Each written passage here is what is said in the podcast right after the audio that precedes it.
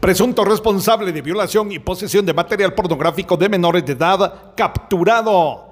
Policías de la comisaría 12 reportan que en el barrio San Antonio, zona 6 de la ciudad capital, detuvieron a Sergio Agustín Castro, de 42 años, por tener una orden de captura por los delitos de violación con circunstancias de agravación en concurso real, posesión de material pornográfico de personas menores de edad y producción de pornografía de personas menores de edad con circunstancias especiales de agravación en concurso real.